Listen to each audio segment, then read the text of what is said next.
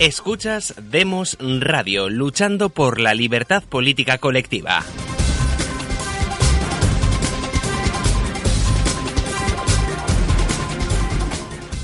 Bienvenidos una vez más a, a, Demos en un programa que vamos a tratar otra vez, vamos a seguir con la serie de programas que estamos haciendo hasta ahora y vamos a analizar eh, pues lo que es el inicio de la República, el transcurso de la República y el fin de la República, pero siempre desde, desde el punto de vista legal, con las leyes en la mano. Yo creo que la mejor forma, una de las mejores formas que existen para analizar un periodo es analizar las leyes que sus gobernantes promovieron en ese periodo. Y en este caso, pues tenemos un, un, atillo de leyes que muestran muy claramente cuál era el carácter de, de la España de los años 30 y cómo, cómo derivó en una guerra civil. Tenemos con nosotros a Yago. Hola, Yago, ¿cómo estás? Hola, ¿qué tal? ¿Cómo estáis? ¿Qué tal de semana? Muy bien. A tope, ¿no? A tope otra vez. Hoy nos vas a hablar de, de, la ley, qué pasó con, con Alfonso XIII cuando eh, se, se, constituyó la República Española, la Segunda República. ¿Es así? Pues sí, el otro día estábamos hablando de, la famosa espantá, la espantá del africano. Eh, una huida bochornosa de un jefe del Estado que abandonó incluso a su familia, eh, muerto de miedo, se pensaba que lo podían matar, al parecer no era... Eh, todas esas manifestaciones callejeras pues fueron no fueron tan espontáneas como decía bastante bastante estudiado y al parecer pues los republicanos habían interceptado las comunicaciones de los monárquicos en las cuales el general Sanjurjo decía que en caso de que hubiese revueltas contra, contra la monarquía, pues que él no iba a utilizar a la Guardia Civil para reprimir a la población. Un general Sanjurjo que tras aquellas elecciones que comentamos el otro día, eh, pues había quedado muy, muy descontento y muy, muy decepcionado con el resultado. Eh, esas, comunicaciones fueron interceptadas por los republicanos que cuando Maura y Romanones propusieron unas elecciones generales se dieron cuenta de que ese era el momento de apretar y entonces dijeron que de ninguna manera que ya no aceptaban ningún tipo de elecciones y que lo que querían era la marcha de Gutiérrez. Cuando hablaban de Gutiérrez se referían a Alfonso XIII. Y bueno, pues en esa situación Alfonso XIII, desoyendo eh, algunos consejos de gente como uno de sus ministros, que era Juan de la Cierva, el padre de Juan de la Cierva, el inventor del autogiro, que le recomendaba resistir, sin embargo, pues otros de sus ministros le, invitaron a que se fuera y él pues decidió hacerles caso. Estamos hablando de Romanones y Maura, que prácticamente pues lo, animaron a que, a que abandonara. Y, y, Alfonso XIII pues lo hacía de la manera más más bochornosa de todas, que es huyendo como, como, como un delincuente, ¿no? un Alfonso XIII que había derogado la constitución que se había establecido con la segunda restauración borbónica en un, golpe de Estado en, el año septiembre de 1923, eh, en la cual pues, se derogaban las libertades políticas de los españoles y se metía a España en, el eje fascista porque se creía este señor que eso era lo que le convenía a él, que esa era la manera de, digamos, de, sobrevivir a, esos momentos tan turbios y tan, y tan convulsos de, principios del siglo XX.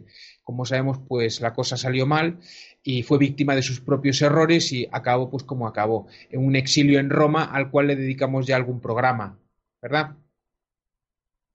Así, ah, pero de todas maneras es que yo veo que aquí volvimos a caer en un error que hemos caído por una tercera vez en, la Constitución del 78, que es qué ocurre cuando a un rey se le declara la inviolabilidad y cae en desgracia.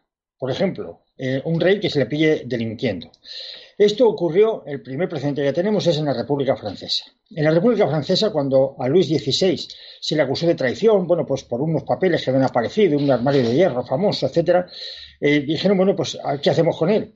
Porque si es inviolable, es decir, si está por encima de las leyes, no se le puede aplicar la ley para juzgarle, ¿eh? aunque, aunque sea reo de traición o de alta traición. Entonces, eh, ¿qué hicieron? Pues juzgarle en las cortes. ¿Cuál hizo el, abogado de, Luis XVI, que era Raymond Sice? Se, pronuncia Sefe, pero se debe, vamos, se, escribe Sefe con Z, se debe pronunciar Raymond Sefe o algo así. Pues él, lo que procuró es que se le tratara como un ciudadano más, porque si es verdad que si estás por encima de las leyes parece que estás protegido, también es verdad que si te atacan no tienes las leyes para que te protejan. Y lo que trató de hacer por todos los medios el abogado de Luis XVI para evitar que le cortaran la cabeza es que se le juzgara como un ciudadano más, con todos los derechos y todas las garantías que demanan de las leyes en la protección del presunto delincuente. No lo consiguió y le cortaron la cabeza. En este caso tenemos a Alfonso XIII, que eh, es una situación parecida, una situación en que se le reprueba, en que las, cortes van a, proceder muy duramente contra él, pero no hay un sistema legal, ya que está fuera de, que es inviolable, está por encima de la ley, no hay un sistema legal que permita ni castigarlo ni que se defienda. Vamos a ver cómo transcurren las cosas. ¿Qué pasó con este hombre? Bueno, pues este hombre se escapa y se proclama nuestra querida Segunda República Querida, lo digo entre, entre comillas, porque creo que es un periodo de nuestra historia que tiene sus luces y sus sombras. Eh, una segunda república que se proclamó en una, en una situación anormal, que es con un, con un, jefe del Estado huyendo del país, en una situación pues de casi de violenta, ¿no? Y, bueno, pues se proclama y, bueno, una república eh, que fue traicionada por todo el mundo. O sea, mi, visión de la república no es ni, idealizarla ni desprestigiarla como muchas veces se quiere hacer, sino que es un periodo, un periodo de nuestra historia que tristemente pues salió mal, como tantos otros, eh, y yo creo que salió mal sobre todo pues por, por una frase que dijiste tú, José Luis, en alguna ocasión, que la gente no estaba preparada para, para asumir las libertades, o sea, que la, la democracia, básicamente necesitas una, una, población que esté preparada para, para acogerla. Y yo creo que la España de la época, pues le quedó grande esa república y fue, esa república fue traicionada por, por todo el mundo, por los de un lado y los de otro. Y una república sobre la cual hubo eh, dudas desde el primer momento, como demuestra el hecho de que Alcalá Zamora, que lo estábamos hablando antes, fue destituido, cuando estábamos en el periodo de las Cortes Constituyentes, fue destituido en favor de Azaña, porque al parecer se estaba extralimitando en sus funciones. Recordemos que Alcalá Zamora eh, se convirtió en el jefe del Estado eh, de, forma provisional eh, durante un, periodo denominado el gobierno provisional y al parecer él quería alargar ese periodo provisional o algo así y esa es una parte que no tengo clara pero al parecer ya había dudas sobre que los propios actores que estaban eh, eh, constituyendo aquella república pues que iban realmente a respetar y, que iban a cumplir lo que estaban firmando y eso creo que estuvo presente desde el primer momento dudas por otro lado legítimas ¿no? Sí, no obstante, es que la situación que se quedó el rey Alfonso XIII eh, era un poco, eh, un poco delicada puesto que no había ningún, ningún resorte legal, ningún procedimiento legal, pues para, para, eh, para destituirlo o para ¿qué, hacían con él. Y exactamente estamos en la misma situación en España después de, ver esa experiencia con Alfonso XIII, después de ver lo que pasó con, con, Luis XVI en Francia, hemos vuelto a hacer una constitución donde dice que el rey es inviolable, que está por encima de la ley, y por tanto la pregunta es, ¿qué ocurre si el rey, por ejemplo, es sospechoso? De, algún delito, de cometer algún delito, por ejemplo, de, cobrar alguna comisión o cosas de estas. Eh, ¿Qué se hace con él? Como está por encima de la ley, no se puede, no se le puede aplicar la, misma. Entonces, eh, tiene, eso tiene su ventaja y su inconveniente. La ventaja es que en principio parece que nadie, nadie quiere procesarlo, pero tiene el inconveniente de que como se eche la gente encima, él no tiene con qué defenderse. Es decir, está indefenso porque no puede, eh, no puede beneficiarse de, los, de las garantías legales. Bueno, hasta ahora lo que hasta ahora lo que se ha hecho es muy sencillo, es mirar para otro lado y, y balones para adelante y, a, seguir funcionando y, a seguir metiendo la mano en la caja. Igual que Alfonso XIII, pero verás qué pasó luego. ¿Qué pasó cuando se instala la República con Alfonso XIII? Pues que si quieres podemos ver la primera imagen. Se crea la primera, si no estoy equivocado, es la primera ley sobre la jefatura del Estado del siglo XX, que es esta que estamos viendo en imagen. Es una ley publicada en la Gaceta de Madrid el 28 de noviembre de 1931 y que dice lo siguiente, para que, para que veáis. Las Cortes Constituyentes, en funciones de soberanía nacional, han aprobado el acta acusatoria contra don Alfonso de Borbón Habsburgo Lorena, dictando sentencia condenatoria en uso de su soberanía en la forma siguiente. Dice, las Cortes Constituyentes declaran culpable de alta traición como fórmula jurídica que resume todos los delitos del acta acusatoria al que fue, al que fue rey de España, quien ejercitando los poderes de su magistratura contra la Constitución del Estado ha cometido la más criminal violación del orden jurídico de su país y en consecuencia el Tribunal Soberano de la Nación declara solemnemente fuera de la ley a don Alfonso de Borbón y Habsburgo Lorena, privado de la paz jurídica. Cualquier ciudadano español podrá aprehender su persona si penetrase en territorio nacional don Alfonso de Borbón será degradado de todas sus dignidades, derechos y títulos, que no podrá ostentar legalmente ni dentro ni fuera de España, en los cuales el pueblo español, por boca de sus representantes elegidos para votar las nuevas normas del Estado español, le declaran decaído, sin que pueda reivindicarlos jamás, ni para él ni para sus sucesores. De todos los bienes, derechos y acciones de su propiedad que se encuentren en el territorio nacional, se incautará en su beneficio el Estado, que dispondrá el uso conveniente que deba darles. Esta sentencia que aprueban las Cortes Soberanas Constituyentes, después de publicada por el Gobierno de la República, será impresa y fijada en todos los ayuntamientos de España y comunicada a los representantes diplomáticos de todos los países, así como a la sociedad de las naciones. Y en ejercicio de esta sentencia, el Gobierno dictará las órdenes eh, bueno, conducientes a, su más exacto cumplimiento. Bueno, y ya nada más. Eh, firmado Manuel Azaña primera ley eh, sobre la jefatura del Estado del siglo XX, que como veis es una ley que luego lo, comentaremos. la, duda es si esta ley ha sido legalmente derogada o no, por lo que veremos más adelante. Yo sostengo la, digamos, la tesis de que esta ley no ha sido legalmente derogada y por lo tanto sigue en vigor. Y veremos adelante por qué. Le doy paso, José Luis. Bien, eh, yo en, este caso sí que observo lo que, lo que antes veníamos eh, comentando en referencia a Luis XVI. Luis XVI es cogido en traición en Francia o acusado de traición y nadie sabe cómo proceder con él. Eh, lo que sí que se hace es prenderlo. Y luego de ahí ya los acontecimientos se van, se van sucediendo por sí mismos hasta que terminan con su ejecución. En el caso de Alfonso XIII, es el Congreso el que le declara en alta traición, igual que le ocurrió a Luis XVI. Es el Congreso el que manda prenderlo, igual que en Luis XVI. Y la única diferencia es que no lo prendieron, porque si lo llegan a prender, como no tiene, no hay una forma de juzgarlo de una forma eh, normal, con, con, las garantías, puesto que está por encima de la ley, lo normal hubiera sido que le hubiera ocurrido lo mismo que a Luis XVI. Y esta misma circunstancia se está dando ahora mismo en España. Es decir, si, en el supuesto de que alguien quiera enjuiciar al rey o al rey emérito por cualquier tipo de, delito, porque aparezca indicios de delito en, por, algún sitio, no se le puede llevar a un tribunal, porque está por encima de la ley. Tienen que ser las cortes, y a partir de ahí está perdido, porque no hay forma de defenderlo. El rey Monsice eh, lo intentó con Luis XVI, haciendo que lo juzgaran, queriendo hacer que lo juzgaran como un ciudadano más, como ciudadano capeto, y no pudo si está por encima de la ley, no, no pudieron aplicarle las garantías legales que se exige para cualquier otro ciudadano. Y terminaron mal. ¿Qué ocurrió con esta ley, Yago? Bueno, pues em, esta ley, como vamos a ver, no sé si quieres comentar algo más de la República, pero esta ley está supuestamente derogada por esta otra ley que si quieres vemos en la siguiente imagen, en la número 2, que es eh, del año 1938 eh, y que está firmada por un tal Francisco Franco.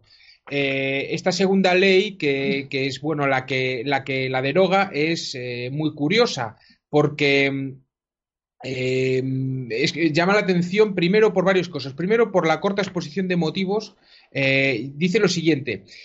La ley de las Cortes Constituyentes adolecía de sustanciales defectos formales y de radicales vicios de fondo. La injusticia notoria de sus disposiciones exige una ley como la presente en que se reconozca su nulidad. Y punto. Y dice, bueno, en consecuencia se restituyen todos los derechos que en su calidad de ciudadano español le corresponden y se ordena el, eh, se le reintegren, así como a los parientes citados, en propiedad o en posesión, según el carácter con que antes los disfrutaran todos sus bienes, derechos y acciones que fueren de los que fueron despojados por las mismas u otras disposiciones. Bueno, hay un segundo artículo y un tercer artículo que no, que no dicen nada, nada interesante. Eh, curiosamente, esta ley, como decía, es del año 1938 y está firmada por un tal Francisco Franco. Entonces, la idea es si el 38 España, o sea, Franco en el 38 no tenía poderes legislativos, porque Franco, eh, estaba, o sea, España estaba en guerra hasta el, hasta el 1 de abril eh, de 1939, en que Franco firma su último parte de guerra, España es un país en guerra.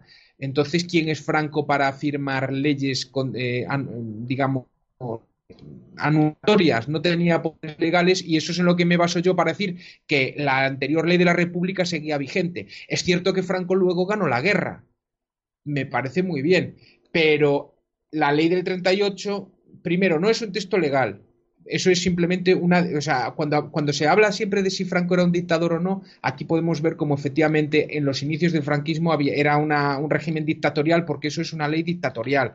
Es decir, no es una ley que tenga un texto jurídico ni nada. Es yo digo esto y digo, las leyes, eh, la, ley de las Cortes Constituyentes adolecía de sustanciales defectos formales y de radicales vicios de fondo. Pero, ¿qué, qué es eso? ¿Qué, ¿Qué texto legal es ese? Eh, entonces, bueno, pues eh, desde mi punto de vista, pues esta ley del 38 anulatoria, eh, primero, no tenía, no puede ser legalmente válida, y segundo, si lo hubiera sido, Franco no habría podido nombrar a, Juan Carlos de Borbón como su sucesor a título de rey en las posteriores leyes que veremos en siguientes programas. Es decir, aquí hay una contradicción. Si esta ley, si esta ley se respetara, esta ley del 38 que acabo de decir, en la cual se restituye a los Borbones, quien es Franco se está quitando a sí mismo el poder de ser un futuro jefe del Estado, como de hecho hizo. Y si esta ley no es válida, no es, significa que la ley de la República sigue vigente. O sea que aquí esta ley es muy curiosa porque no, no, no, da, no da, no sé lo que opinas tú. Es, es, una ley muy, muy curiosa, para mí, vamos. Bueno, aquí es que se da la siguiente circunstancia. Vamos a ver. En, el septiembre del 36, la Junta de Gobierno, la Junta de Defensa Nacional, nombra a Franco jefe del Ejecutivo, jefe de Gobierno. Pero en la Gaceta al día siguiente aparece, además lo nombra solamente durante el periodo de guerra, pero al día siguiente en la, Gaceta aparece como, eh, como jefe del Estado con todos los poderes inherentes al Estado. Es decir, que aparece Franco con el poder legislativo, ejecutivo y judicial, con los tres poderes. Bien, esto, este fenómeno no es único en la historia. Esto lo hizo también, por ejemplo, Hitler. Eh, cuando entró en el poder estaba vigente la Constitución de Weimar. Lo que hizo Hitler fue una, la llamada ley de adaptación, que tiene cuatro artículos solo y que se definen en un hecho, lo mismo que esta de Franco. Eh, aquí mando yo. Aquí yo tengo el poder legislativo, el ejecutivo y el judicial, único poder, que luego fue la ley del Estado, el artículo 2, ¿os acordáis de la ley del Estado eh, de Franco? Que decía que, había un único poder y una coordinación de funciones. Y entonces, ¿cómo se gobierna? De esta manera, pues se gobierna mediante decreto. Exactamente igual que se está gobernando en España ahora con la Constitución del 78. Es decir, el, Franco lo que hace es eh, asumir todos los poderes y entre ellos el legislativo. Claro, dice, está, estamos en el año 36, en septiembre del 36, a poco de iniciarse la guerra. ¿Está legitimado Franco para hacer esto? Pues yo creo que no. Ahora, ¿quién es el que hace la ley? Pues el que hace la ley es el que tiene el poder. Esta es la, última ratio legis. sí, lo de la ratio legis. Pero claro, si tú me dices, oye, yo soy el ganador de una guerra y esa es mi legitimidad para, para gobernar, yo digo, vale, me parece perfecto, pero en el 38 tú todavía no habías ganado ninguna guerra tú no tenías poderes para legislar. Luego veremos por qué el hombre pues se puso a legislar como es que parece ser que en el año 38 eh, en, el, en el, la toma de Madrid se hacen con la imprenta de la Gaceta de Madrid, que es la, imprenta de la que se imprimía la Gaceta de Madrid, que luego quería hablar un poco de eso. Mm, y entonces, pues le entra, yo escuché en alguna ocasión a, un, algún historiador que dice que en el año 38 a Franco le entra una auténtica diarrea legisladora, porque el tío se hace con la imprenta y hay montones de leyes del año 38. Y es que coincide con que, con que el tío se hace con, esa imprenta. Que, tengas la imprenta y que empieces a publicar leyes no quiere decir que esas leyes sean leyes, tengan un valor legal. Una ley tiene que ser promulgada, tiene que ser publicada, tiene que ser sancionada, tiene que ser promovida, ¿no? No escojo la, la imprenta. y entonces, al parecer, hay un montón de leyes del 38, entre ellas esta que he leído, y otra más que es esta que voy a leer ahora, que es del 21 de diciembre la anterior era del 20, y es que el 21 de diciembre entra la siguiente ley, que es la, esta que, tenemos aquí, firmada por Serrano Suñer. Em, curiosísimo. Y dice que en el artículo segundo de la ley, eh, de, la, de la, eh, esta ley eh, en la que se anula la del 26 de noviembre del 31 de la República, por la que se declaró fuera de la ley y se privó de la paz jurídica de Borbón y Habsburgo Lorena, se dispone que la ley anulatoria se dé la misma publicidad que se ordenó eh, que se ordenó se diera a la anulada. Y se establecían así, la, bueno, es decir, que aquí Serrano Suñer lo único que dice es completar lo que en la ley del 38 anterior, la, la que leí antes, parece ser que era tan escueta en motivos que Serrano Suñer dijo, esta es la mía para pasar a la historia y meter aquí el cazo. Y entonces, pues bueno, lo único que decía es que se le dé la misma publicidad que a la ley de la República, que fue la primera que leí. Bueno, pues estas dos leyes son del año 38, una del 20 y otra del 21, y la duda que tengo es eh, qué valor legal tiene. Y desde mi punto de vista no lo tiene. Y si lo tiene, y si realmente estas leyes tienen valor legal, Franco no puede eh, establecer una jefatura del Estado con la ley del 47 y no puede establecer un mecanismo de sucesión, como va a pasar luego en la práctica. Con lo cual estas leyes son papel mojado.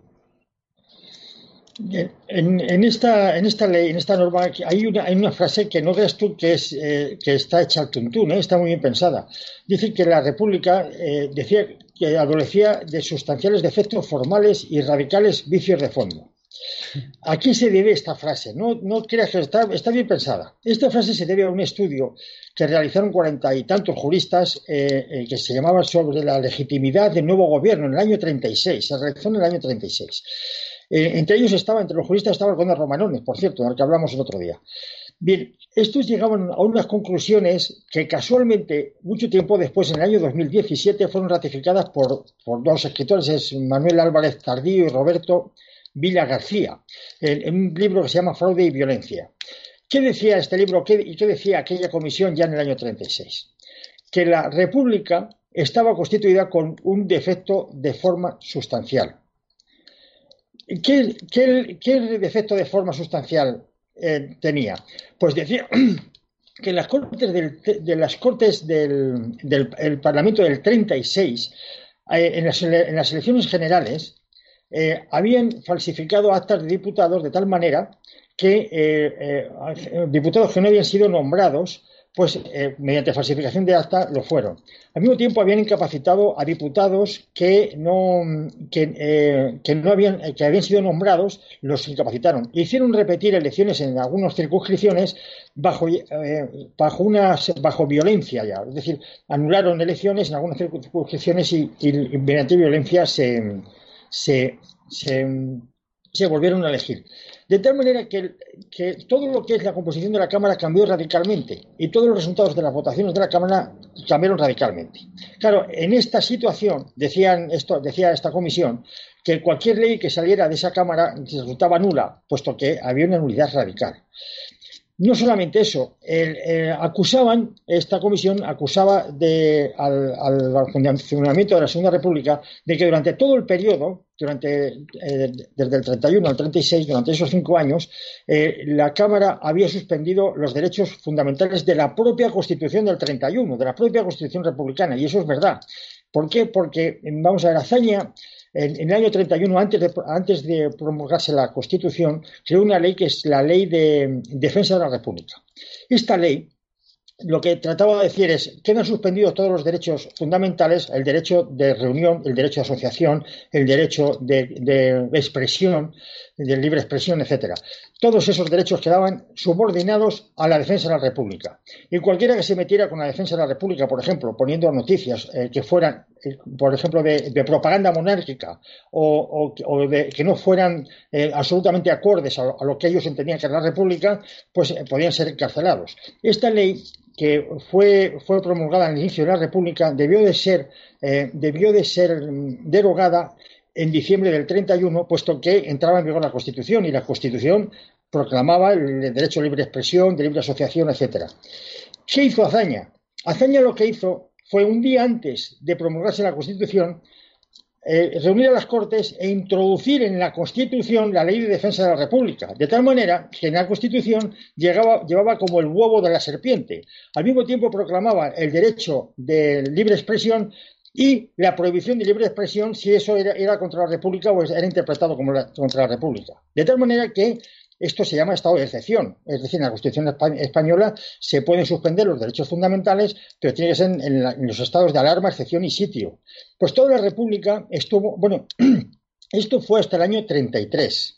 Hasta el año 33 estuvo vigente la Ley de Defensa de la República. Pero es que en el año 33 se promulga otra ley, que era la Ley de Orden Público, y que eh, ahí sí, igual que en la ley española actualmente, pues proclamaban los estados de, de eh, le decían, prevención, alar, prevención, alarma y guerra, esos tres estados. Igual que ahora, que les llamamos estados de alarma, excepción y sitio. Y lo que hizo, nada más de, ponerse en vigor esta, esta, nueva ley, se promulgó, se la, se, la, se, la, aplicó. Es decir, durante el 33 al 36 España estuvo constantemente en situación de, eh, prevención, de alarma y de guerra no, de guerra solamente se promulgó en el año 36. y esto es importante. ¿Por qué? Porque a la hora de analizar los juristas lo que ocurrió en la República, dicen, vamos a ver, ha suspendido todos los derechos fundamentales, no había razón para ello, es decir, estamos en, la República, todavía no, entramos en guerra. Pues muy bien, todo lo que has hecho ha sido eh, em, anular los derechos fundamentales de, los ciudadanos y, por tanto, es ilegítimo el gobierno que has, planteado. Digamos que es un gobierno en estado de excepción, literalmente, ¿eh? todo el gobierno de la República. Pero hay más. En el año 34 se produce la revolución del 34, famosa de, de Asturias, y eh, se proclama la República Catalana. Y aquí aplican el estado de guerra en el, en el, gobierno en el año 34 se reúne y dice que después de haber, de consultado, después de haber tratado de, de, hablar con los, nacionalistas catalanes que estaban proclamando, que habían proclamado el Estado catalán, el Estado catalán, que eh, no, había sido posible llegar a un acuerdo con ellos y por tanto declaraban el estado de guerra. Mandaron allí un general, el general estuvo, a pesar de que tenía orden de intervenir, estuvo tratando, evitando la fuerza durante un, periodo de tiempo. Se hicieron fuertes los, los independentistas en una comisaría y eh, ya cuando fue a intervenir el general, pues algunos huyeron por las alcantarillas y otros se, se rindieron. Pero ya había declarado estado de guerra. Atención porque es importante. Cuando llega el 36, que hay una guerra de verdad, la República no declara el estado de guerra, declara el estado de alarma y lo mantiene hasta el año 39. ¿Por qué digo que es importante esto? Porque, vamos a ver, un, un gobierno eh, que se atenga a derecho, es decir, que se, subordine a la ley, lo que hubiera hecho es aplicar la ley. aplicar la ley era aplicar eh, el estado de guerra. ¿Qué hace el gobierno de la República?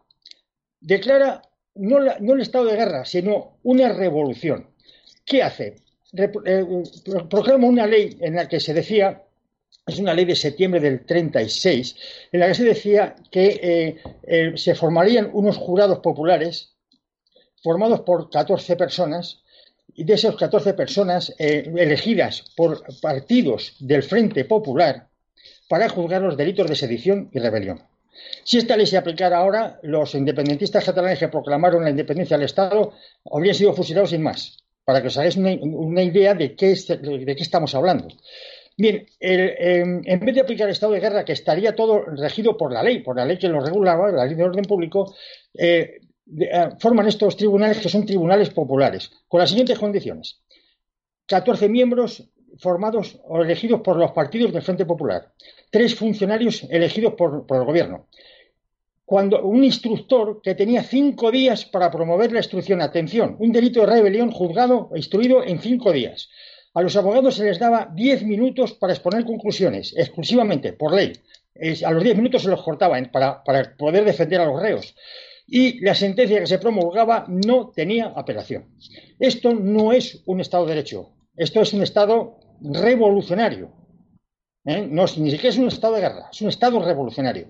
Y esto fue lo que hicieron en, la Segunda República cuando se proclamó la guerra.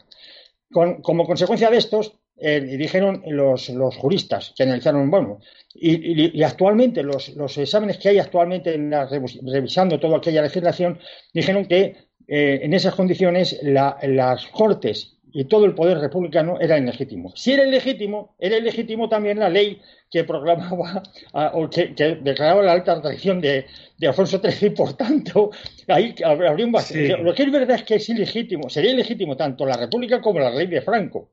¿Qué opinas, Diego?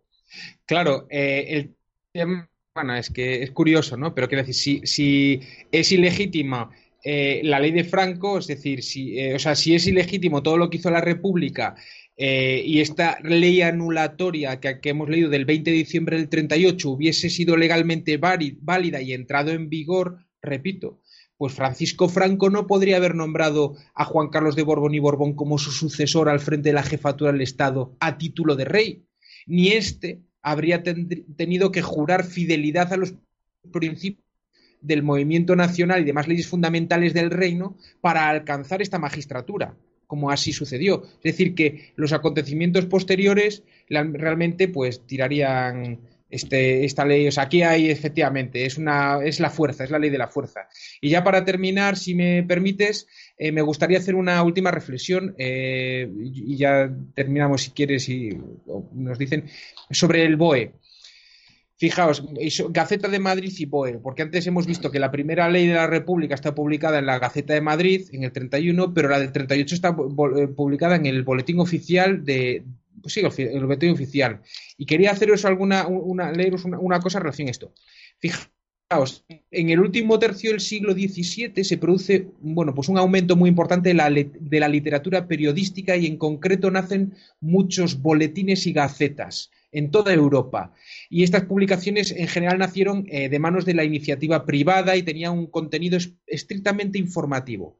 En nuestro país, la primera Gaceta se crea en el año 1661 y fue el primer periódico de información general, 1661.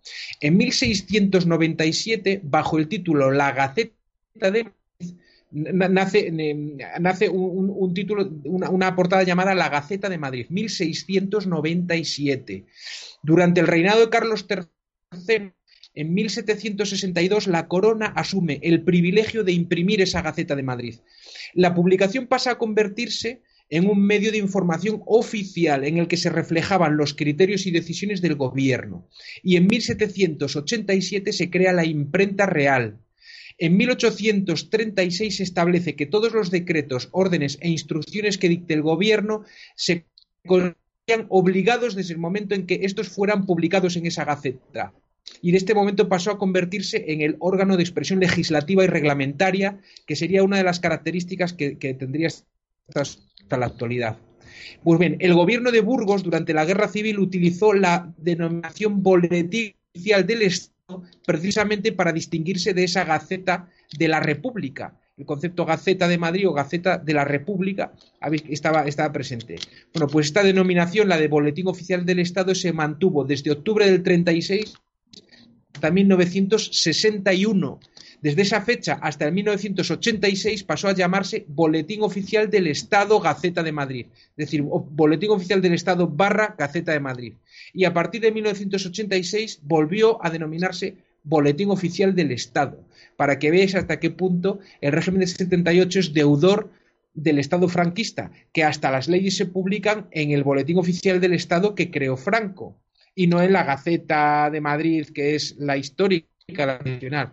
Pues bueno, allá a, modo de, digamos, de curiosidad, actualmente el Boletín Oficial del Estado es el segundo diario editado en papel más antiguo del mundo. ¿eh? Y por eso tiene un valor eh, histórico muy importante. Si bien se bueno, la circulación en papel es muy, muy, es casi, digamos, eh, testimonial, porque hoy en día con, Internet todo, todo, todo se publica en Internet. Pero bueno, es el el segundo diario más antiguo del mundo, eh, por detrás de uno que es eh, holandés, que se, que, se, que se, fundó en 1656, un tal Opre Harlem Sache Curran, no, no soy capaz ni de pronunciarlo. Y bueno, pues es una cosa que quería comentar acerca de estas dos leyes. Que, claro, una está publicada en la Gaceta de Madrid y otra en el Boletín Oficial del Estado. Y es que estamos justo en ese momento en el cual pasa de llamarse de una manera a llamarse de otra. Sin embargo, el diario es el mismo y, como veis, es desde, desde, desde mediados del siglo XVII que nace en iniciativa privada. Es muy bonito ese, ese asunto y quería dejar ahí, pues bueno, ese, ese testimonio. Lo que sí es verdad es que el nombre Boletín Oficial del Estado, es, que es el boletín donde se publican las leyes de la nación, de la nación, indica claramente por dónde se han pasado la, separación de poderes, la mente de los, eh, de, los que, de los constituyentes. Vamos a ver, el Boletín Oficial del Estado es, el lugar donde se tienen que eh, publicar todas las leyes aprobadas en el Parlamento. Las leyes aprobadas en el Parlamento, en principio, según la teoría, son las leyes de los representantes de la nación. Luego el boletín debería ser el boletín oficial de la nación, no del Estado. Con eso quiere decir dónde, dónde tenemos, en qué mentalidad tenemos en España en referencia a la separación de poderes, porque esto pasa absolutamente desapercibido. Bien, sí que quería yo concluir con un comentario sobre cómo era en, esta época, cuál era el nivel de violencia que se respiraba en plena república. Eh, durante la República, aparte de los hechos del 34, la Revolución del 34, toda la quema de iglesias, etcétera, hubo 2.000 muertos. de los 2.000 muertos, eh, vamos, causados por manifestaciones, represiones, etcétera, de los 2.000 muertos, el 75% estaban causados por las fuerzas del Estado. Es decir, el nivel de represión que había en la Segunda República era monstruoso. Cuenta Marina, el, famoso este que fue, fue, propuesto para ministro de Educación, en un libro que se llama La conspiración de las lectoras y que firma con otra, una señorita que se llama María Rodríguez de Castro. Cuenta en este libro, digo la referencia porque es que no, no encontraron ningún otro que la vuelva a repetir. Dice que en abril de 36 acababa de ser nombrado Martínez Barrios de presidente del, presidente del Congreso de la República. En abril de 36, faltaba ya poco para la guerra civil.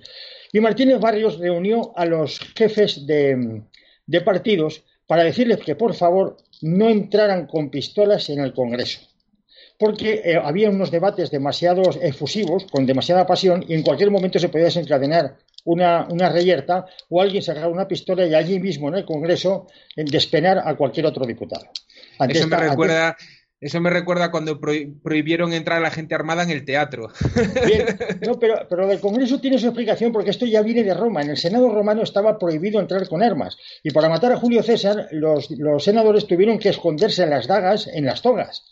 Pero aquí, en el, en el, Congreso de la República, entraban armados y allí se amenazaban de muerte en el pleno hemiciclo. Ahí está el diario de sesiones. Bueno, pues en esa reunión, los jefes de los partidos acordaron no hacer caso a Martínez Barrios y entrar armados en el Congreso. Con esto ya digo todo. Bueno, y ya eh, nos despedimos hasta el próximo programa. Y muchas gracias, Yago. Si quieres algo que algo. Nada más. En la próxima semana seguimos con más, con más violencia, violencia estatal. Muy bien, un abrazo. Pues nada, os esperamos la semana que viene. Muchas gracias.